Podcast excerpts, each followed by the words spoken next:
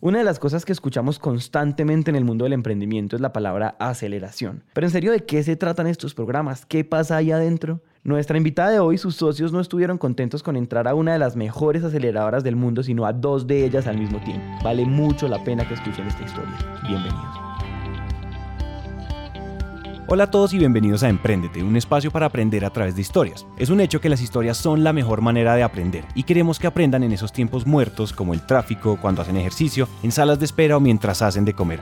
Esos tiempos ya no son perdidos, son para que Y yo soy Santiago y les queremos dar la bienvenida a la continuación de la conversación que tuvimos con Juana Vargas. Después de darnos consejos increíbles para empezar con el pie derecho, lo legal y lo contable, esos temas que no nos gustan pero que son importantísimos, nos contó la historia que posiblemente partió en dos la historia de Back Startup. Un día se les ocurrió aplicar a aceleradoras mexicanas. Programaron un viaje y se fueron para México a ver cómo estaba el terreno allá y conocieron a Didier Quiroz, que es el associate de 500 Startups, una aceleradora de Silicon Valley que opera desde México.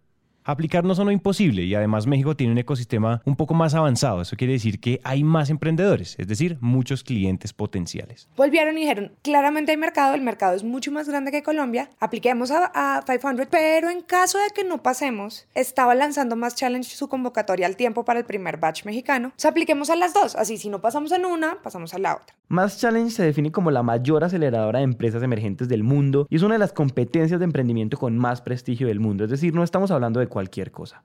Ahí creo que es como el momento en el que todo se salió de control, porque creo que ninguno dimensionó, uno, que podíamos ser seleccionados en ambos programas y cómo iba a ser el tema de mudar tus cuatro founders a México a hacer dos convocatorias a la vez. Aplicamos las do- a las dos programas y yo creo que ese fue como el último día de paz que tuvimos en nuestras vidas de ahí en adelante, porque todo se volvió una locura. Llegamos un mes después, más o menos, nos llegó primero 500, un correo diciendo pasaron a la siguiente ronda, los invitaron a que hagan una entrevista. Ellos todavía se burlan de nosotros porque éramos los cuatro founders, así como un semicírculo al frente de la computadora, como niños pequeños con las manos bajo las piernas, eh, mientras ellos nos entrevistaban porque te hacen una entrevista antes. Y como a los 15 días, chin, llegó la noticia. Ha sido seleccionado para 500, vente para México. Esto obviamente no te dan tiempo, no es como te espero en México en un mes y medio. No, no, no, te espero en México en 10 días. Entonces, empaca todas tus cosas, empaca tu maleta, empaca tu casa, organiza tu empresa, porque además en ese momento ya teníamos como 10 empleados. Entonces, organiza tu empresa para que no se vaya a reventar la operación en Colombia cuando te vas. Empodera a los empleados para que tomen cargos de liderazgo y digamos que si hagan cargo de la operación menos te vamos. Y pues hicimos un calendario de estas semanas vamos todos, estas semanas va Juana, esta semana va Diego, esta semana va Adriana. Al final nos quedamos la mayoría del tiempo Cristian y yo. Y Diego y Adriana estuvieron yendo y viniendo. La vida le cambió a Juana y a sus socios de un momento a otro. Imagínense lo que puede ser dejar todo montado en 15 días en Colombia para irse a abrir mercado en México. Llegamos como la semana cero, que no va nadie a la oficina, y uno dice, no, esto es manejable, vamos a, vamos a tener tiempo de tomarnos un mezcal de vez en cuando, de salir a la calle, cosa que fue un error terrible porque cuando ya estábamos allá nos llegó la confirmación de Más Challenge, diciendo, eh, pasaron a la última ronda de juzgamiento, tienen que venir a una entrevista la próxima semana, que fue, bueno, listo, ya estamos acá, vamos a la entrevista. Momento, yo no sé si ustedes son conscientes de la magnitud de lo que estaba pasando. En menos de 15 días estaban en México para abrir mercado y estaban a puertas de empezar no solo un gran programa de aceleración, sino dos. Esto teniendo en cuenta que el tiempo que demanda eso es como tener tres trabajos, la empresa, 500 Startups y más Challenge. ¿Qué hubieran hecho ustedes? Tratamos de decirle que no más challenge, pero también es un programa que tiene mucho prestigio y pues equivocadamente pensamos que era una gran idea hacer las dos cosas. Ambos son muy buenos programas. El problema es que ambos son programas que te sacan de tu zona de confort de todas las formas posibles y te agotan. Finalmente entonces arrancó el programa de 500, que es una locura porque te tienen charlas yo creo que ellos te piden como 10 horas, no, yo creo que son un poquito más, como 10 o 12 horas a la semana que tengas disponibilidad para el programa. Y es que en verdad tú quieres estar ahí porque los mentores que llevan son espectaculares. Eh, a nosotros, por ejemplo, nos cambió la vida un mentor que se llama Juan Martitegui, que es un, un mentor en temas de marketing que es un argentino que va una semana, pero es una semana que no paras. O sea, es una semana de charlas de 10 a 6 de la tarde todo el día porque te enseña desde cómo venderle a tu empresa hasta cómo vender a tus empleados, hasta cómo contratar, un, perdón, esto va a sonar súper políticamente incorrecto, pero cómo contratar una secretaria en Filipinas que te maneje tu agenda para que tú como founder no te colapses. Entonces tuvimos a Juan, tuvimos a Andy Alterini, que es una persona, un especialista en growth hacking, un montón de charlas súper enriquecedoras que tú quieres estar en todas, pero a la vez tienes que correr tu empresa en México Tienes que correr tu empresa en Colombia, pero además para lo que nosotros hacemos es mucho más difícil porque tienes que aprender de legal y de contabilidad en México. Cuando escuchábamos a Juan hablar casi que sentíamos el cansancio. Imagínense que esa sensación de esto nunca para que todos sentimos cuando estamos emprendiendo se multiplicara por una empresa en dos países más dos programas de estos. Pero si te sientes como si te estuvieras quedando sin energía ya todo el tiempo. O sea, yo vivía mi día con tres Red Bulls y un dos tintos que ya me decían los de 500 como por favor te vas a morir para porque sientes te sientes agotado sientes que tienes que controlar la, la, operación en Colombia, sientes que tienes que empezar tu operación en México, pero además sientes que tienes que crecer al 20% mes a mes. En un negocio como el nuestro, además, eso no es fácil. Y te vuelves, por primera vez, como que te vuelves muy accountable ante un inversionista o ante un externo que ya creyó en ti. Entonces tampoco es como, ah, pues si no crees que no importa. No, sí importa. Importa ante todos los demás, porque además todas las semanas tienes reuniones semanales en las que dicen, bueno, ¿y cómo vamos con la meta? ¿Y si vamos a lograr el 20% todos? Y entonces esta semana no sé quiéncito hizo muy bien esto y no sé quiéncito hizo muy mal esto. O sea, wins y fails y te empiezas a sentir desbordado, como que es una sensación muy extraña. O sea, sientes que vas mucho más rápido de lo que podrías ir y te empiezas a mover rapidísimo, empiezas a aprender a tomar decisiones mucho más rápido, empiezas a probar cosas mucho más rápido, pero como que también a veces te pasa que no tienes el tiempo de parar y decir, un momento, ¿qué estamos haciendo? ¿Dónde, la estamos, dónde estamos cometiendo errores? Y nos pasó mucho las primeras semanas, sobre todo en México, que entonces se prendía un incendio en Colombia, se prendía un incendio en México, se prendía otro incendio en Colombia, se prendía... Y tú dices, Dios mío, ¿yo en qué me metí? ¿Y cómo voy a apagar todos estos incendios? Al final sales, o sea, al final sales victorioso, obviamente, y sales muy fortalecido como founder y como equipo. Pero la sensación de que estás perdiendo el control en todas partes por estar creciendo tan rápido es una cosa que es muy angustiosa. Otra cosa que conversábamos después de la entrevista es lo bien puesto que está el nombre de estos programas. Aceleración. Estos programas están muy bien pensados técnica y psicológicamente para pisar el acelerador de las empresas, para alcanzar resultados más rápido. La pregunta es, ¿estamos listos para esa velocidad? Aquí no estamos seguros qué pensar porque Juana lo acaba de decir. Esta forma de pensar y de actuar nos enseña sí o sí a tomar decisiones más rápido, a ser más ágiles, pero también nos puede ahogar un poco. Es posible que como le pasó al equipo de Back Startup, esa presión también traiga problemas entre socios. Es decir, nosotros tuvimos momentos en los que, sobre todo así al final del programa, se vuelve muy tensionante porque tienes que tener un deck listo para inversionistas. Y sobre todo nosotros, que en verdad hicimos la locura de hacer dos programas grandes al tiempo, tenías que tener un deck para hacer el pitch de 500, un deck de 10 minutos para más challenge, luego un deck de 5 minutos para más challenge, luego un deck de 2 minutos para más challenge. Entonces, sientes como que te sientes muy desbordado y eso genera, sobre todo si tienes otros founders, genera roces con tus otros founders. Porque ya todo el mundo está agotado. Además, esto es como un episodio, mal episodio de Big Brother, porque estamos viviendo todos en el mismo apartamento. O sea, cuatro personas que estaban acostumbrados a vivir solas, de repente los embutes en el mismo apartamento desde que se levantan hasta que se acuestas. Te levantas, te vas a la oficina todos juntos, almuerzas todos juntos, comes todos juntos, te regresas a la casa todos juntos que obviamente eso genera unas fricciones muy complicadas. Creo que faltaba una semana para el pitch. Nuestro socio que iba a hacer el pitch dijo, pues digamos, dos de mis socios están casados, entonces la distancia también hace que sea mucho más complicado porque estar yendo y viniendo. Entonces una semana ya, una semana acá, uno de mis socios dijo, ya está, me tengo que regresar a Colombia. Y eso fue como, ah, bueno, bueno, bueno no, esto ya, ya sería demasiado chisme, pero yo venía como de un proceso de terminar una relación de ocho años, todo lo había hecho a distancia, que fue como, ¿really? O sea, yo llevo acá un mes llorando mi terminada y tú me estás diciendo que te vas a ir a Colombia. Pues no, odio esto, los odio a todos. Ya está, seguimos con la vida adelante. Y pues si tú te vas, yo me voy y nadie hace el pitch y todo lo botamos a la caneca. Pues que claro, son cosas que en la vida real tú nunca dirías pero lo dices es porque ya estás cansado y ya llevas trabajando todos los días 20 horas al día, trabajando los fines de semana sin tomarte un break, que después lo miras hacia atrás y dices, qué exagerados fuimos. Realmente el problema fue súper chiquito. No fue que me hayas dicho que no te gustaba mi trabajo. No, no, tuvimos una gran pelea. Fue que me dijiste que te ibas a regresar a Colombia. Y literal se solucionó regresando a Colombia tres días y regresándose a México y ya todo estuvo perfecto.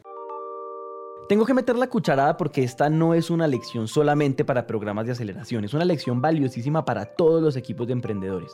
Yo creo que en más de una ocasión los socios de cualquier emprendimiento han estado a punto de matarse por consecuencia del calor que genera la velocidad en general. Lo que nos está tratando de decir Juana es que la velocidad, o mejor, ese ensimismamiento exagerado en el que a veces vivimos cuando emprendemos es bueno por todo lo que implica, pero tiene riesgos. Tiene riesgos de comunicación en el equipo, pero también tiene riesgos porque nos nubla. Nos hace creer que no tenemos opciones. Es una cosa que hemos aprendido mucho después de nuestro programa de aceleración, viendo además otras empresas pasar por el, por el programa. Los emprendedores a veces nos sentimos sin opciones muy rápido. Porque estás cansado, porque has trabajado mucho, porque entonces, por ejemplo, pasa que estás en un proceso de inversión, estás haciendo, levantando una ronda y en dos meses no consigues lo que necesitabas, porque igual una, ronda se demora. O sea, quien te diga que levantó en dos meses es un genio, pero en la vida real se demora seis, ocho, diez meses en que cierres una ronda y te estás quedando sin caja y te estás quedando sin aire y no te das cuenta que hay otras microopciones que si no hay alguien que toma aire por ti te dice, no, pues mira, tranquilo, pues puedes irte, por ejemplo, en México sería, por ejemplo, el ejemplo puedes irte a Confío o a Crece, que son empresas que te hacen micropréstamos por los próximos seis meses, y ahí compras un poquito de tiempo y compras un poquito de aire. Entonces es como, ah, sí, es verdad, tengo opciones. Como que sientes que se te está viniendo el agua al cuello y entonces ahí no, no se te ocurre decir como, ah, pues de pronto puedo hacer un proceso de crowdfunding que me tarda tres meses y pues ahí tengo aire por cinco meses más o pido un préstamo chiquito en... Porque claro, tú dices, no, Bancolombia o sea, me va a demorar un mes y me van a dar un préstamo. Un banco tradicional, terrible. Entonces, como que a veces te sientes sin opciones y eso es que el peor error, que le, es lo peor que le puede pasar a un emprendedor. Y eso, digamos, es lo más chévere de tener como partner a 500 Startups. Es que tienes un externo que ve por ti cosas. Tienes un externo que te dice, un momento, take a break, toma aire. ¿Ya pensaste en esto? Mm, no. Ah, ok. Entonces, ¿por qué no lo exploras? Y dice uno como, la respuesta estaba ahí. O sea, la tenía ahí. ¿Qué pasó? ¿Por qué no la vi? Señores, hagan pausas más seguidas, den un paso atrás y vean el panorama completo. El calor nubla mucho las cosas, entonces ahí de nuevo la importancia de pensar con cabeza fría cuando vamos a toda velocidad. Eso solo lo da la experiencia. Pero bueno, para seguir, le preguntamos a Juana cuáles son los do's y los don'ts, es decir, esas cosas que debemos hacer y esas cosas que debemos evitar a toda costa cuando entramos a programas de aceleración como estos. La primera respuesta es obvia, no se les ocurra por nada hacer dos procesos al tiempo. Don't, don't do dos. No hagas más de uno a la vez es una locura. Nosotros teníamos la ventaja de que somos cuatro founders, pero no hagas cuatro. O sea, no hagas cuatro, no hagas dos, haz uno. Y enfócate en ese uno y saca el mayor provecho a uno. Eso lo aprendí después de haberlo hecho los dos. Acércate mucho a la gente del fondo o del proceso de aceleración y a las otras empresas. De ahí vas a sacar los mejores aprendizajes y te van a servir para tomar decisiones de ahí en adelante. De hecho, nosotros tenemos muy buena relación con otras empresas de nuestro batch que todavía es como, oye, me está pasando esto, nos sentamos a tomarnos un café y me das tu opinión. Sí, claro, sin problema. Entonces como que haces, haces una muy buena relación con gente que está en lo mismo que tú, pero que tiene otra visión de las cosas. Igual con el fondo. Si tú haces buena relación con el fondo o con tus mentores o con quien está haciendo, acompañándote en el proceso de aceleración, ellos te van a dar la mano, te van a presentar gente, te van a mostrar opciones. Entonces eso es el grandísimo do. Aprende como uno a delegar y dos a poner responsables, porque a nosotros también nos pasaba que como que todos estábamos haciendo todo. Todos estábamos haciendo la operación en Colombia, todos estábamos haciendo la operación en México, todos estábamos, o sea, yo hacía contratos en Colombia, lidiaba con los abogados mexicanos, vendía en Colombia, en México. Mi socio es lo mismo, Diego hacía de CEO y de CTO al tiempo, que es una locura. Y creo que también por eso te agobias. En vez de decir, pues ya está, pongo una secretaria en Filipinas que llame una vez a la semana a mis clientes a ver cómo están. Si alguien tiene una queja que me cuente y decir, ya no es mi problema. Diego hace tecnología, Cristian hace Colombia, Juan hace México. No, yo creo que sobre todo el mayor dúo es habla con la gente, porque siento que muchas empresas desaprovechan el proceso por estar, claro, estás trabajando como una hormiguita, eso es verdad, y estás en la oficina 24 horas al día, pero si no también haces relación con los demás, eso es como ir a Harvard y no hacer amigos que le van a dar a uno el puesto de poder en 10 años. Además del tema de la secretaria en Filipinas, les prometemos que vamos a ahondar y les contamos cómo funciona. Lo que Juana nos está diciendo aquí es clave. Primero entienda que hay que reordenar la empresa antes de empezar porque no solo no va a parar, sino que tiene que andar más rápido y eso ocurre más fácil si los nuevos roles son claros. Lo otro que es una cosa que me encanta es que, claro, estos procesos son procesos de aceleración, pero también son procesos de networking. Si usted se fue sin hacer buenas relaciones con otros emprendedores, con sus mentores y con los que dirigen el programa, pues le sacó la mitad del provecho. El último consejo con el que además se acaba este episodio también está entredicho durante toda la historia y es, hermano, disfrútelo. Yo creo que otro don't es, don't take it so seriously.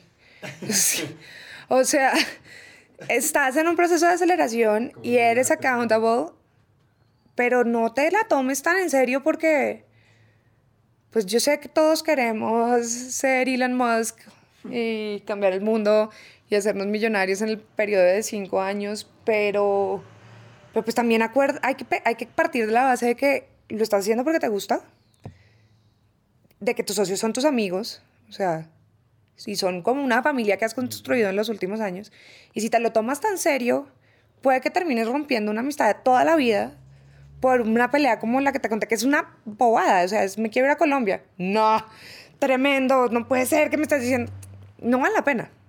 Es obvio, tómate en serio el proceso de aceleración, sácale el mejor provecho, ve a todas las charlas si puedes, pero no, no o sea, no te arruines la vida por el proceso de aceleración, no vale la pena. Y no lo requiere tampoco. Es decir, no es como que si no arruinas tu vida no le vas a sacar provecho, eso es una, eso es una falacia. Claramente le vas a sacar provecho, comprométete con el programa, aprovechalo, pero no. Es que yo creo que el error realmente es no hagas dos al tiempo. Si nosotros no hubiéramos hecho dos al tiempo, nada de lo que pasó hubiera pasado. Nos queremos ir repitiendo esto y suena obvio, pero si usted que nos está escuchando ha emprendido, sabe que es fácil de olvidar. Quítese de la cabeza eso de si no arruina su vida emprendiendo no le va a sacar provecho. Hay que trabajar duro, sí, hay que decir lo que pensamos también, pero en medio de todo hay que disfrutar ese camino o algo estamos haciendo muy mal. Hasta aquí llega la segunda parte de la fascinante conversación que tuvimos con Juana. Los esperamos en el siguiente episodio que ya está al aire donde hablaremos de otro tema que anda de moda, inversión.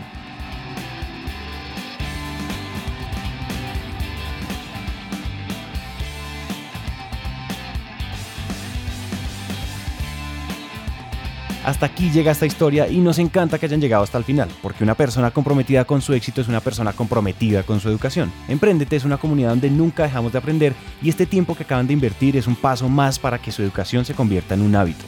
Y recuerden que de cada mil personas que nos escriben nos tomamos un café o hacemos una llamada con por lo menos 100 de ellas, así que dejen la pena y escríbanos por WhatsApp.